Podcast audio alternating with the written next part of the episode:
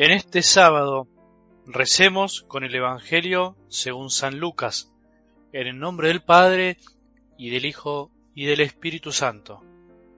Jesús dijo a sus discípulos, Les aseguro que aquel que me reconozca abiertamente delante de los hombres, el Hijo del Hombre lo reconocerá ante los ángeles de Dios, pero el que no me reconozca delante de los hombres, no será reconocido ante los ángeles de Dios. Al que diga una palabra contra el Hijo del Hombre, se le perdonará, pero al que blasfeme contra el Espíritu Santo, no se le perdonará. Cuando lo lleven ante las sinagogas, ante los magistrados y las autoridades, no se preocupen de cómo se van a defender o qué van a decir, porque el Espíritu Santo les enseñará en ese momento lo que deban decir. Palabra del Señor.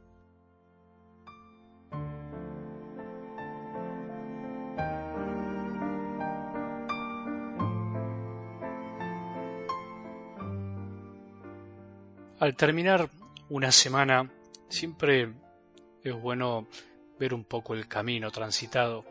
Lo hacemos en muchos aspectos de la vida, al terminar un año, a veces hacemos una evaluación, al terminar un curso, al terminar una materia de la universidad, se nos evalúa de alguna manera.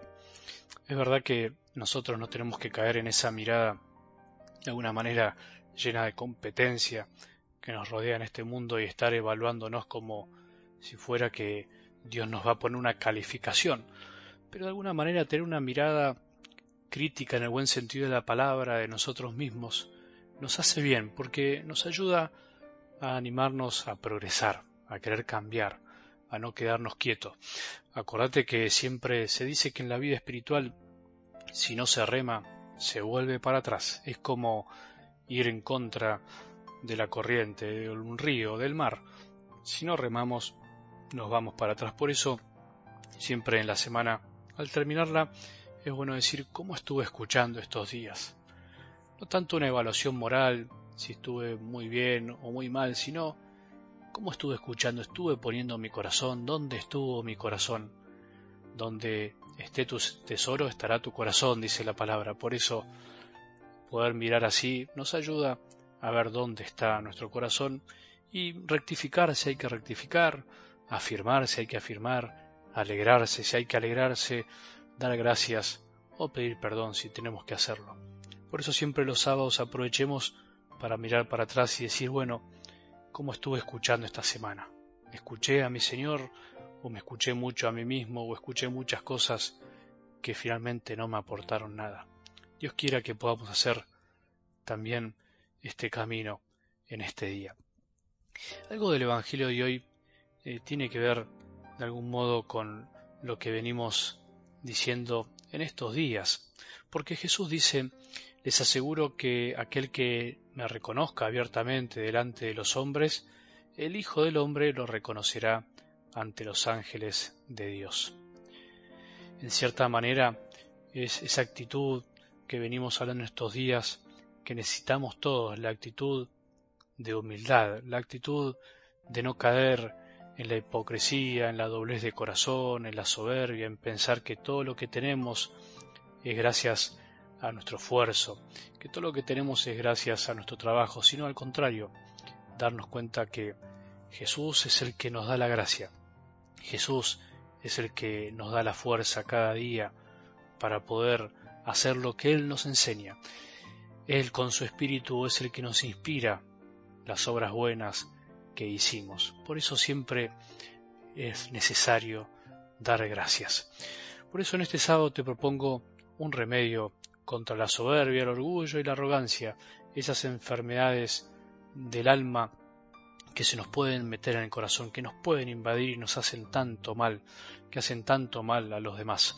El remedio es que de nuestros labios se caiga una y mil veces la palabra gracias. La palabra gracias con mayúscula, que cada uno pueda ponerle esta palabra a rostros, situaciones, gestos, cosas que nos pasaron. Gracias Señor por darnos la vida, gracias por darnos el ser y las ganas de levantarnos esta mañana, gracias aunque a veces nos cansemos, gracias por dejarnos existir un día más hasta hoy, Gracias por darnos tantos años y oportunidades para volver a empezar, para pedir perdón, para dejar que nos perdonen y que nos sigan amando a pesar de nuestras debilidades. Gracias por la familia que nos diste, por nuestros padres, hermanos y hermanas, hijos e hijas. Son nuestro mejor regalo, aunque a veces no nos comprendamos, aunque nos equivoquemos, aunque ellos no hayan sido siempre eh, los que hicieron todo bien, pero sin embargo son un regalo, son nuestro mejor regalo porque es nuestra familia donde aprendimos a amar, a veces cayéndonos, pero aprendimos y a ser amados también. Gracias por el lugar donde nacimos y nos criamos, por la escuela o el colegio donde nos tocó estar y aprender, por los compañeros y amigos, por nuestros maestros y profesores, por cada una de las personas que nos marcaron y ayudaron con su esfuerzo silencioso y cotidiano y nos ayudaron a ser lo que hoy somos. Gracias por los dolores que también nos ayudaron a ser fuertes en el amor, por las enfermedades que nos enseñaron la paciencia. Gracias por las tristezas que nos golpearon para darnos cuenta de que amar es necesario y que para amar es necesario entregarse.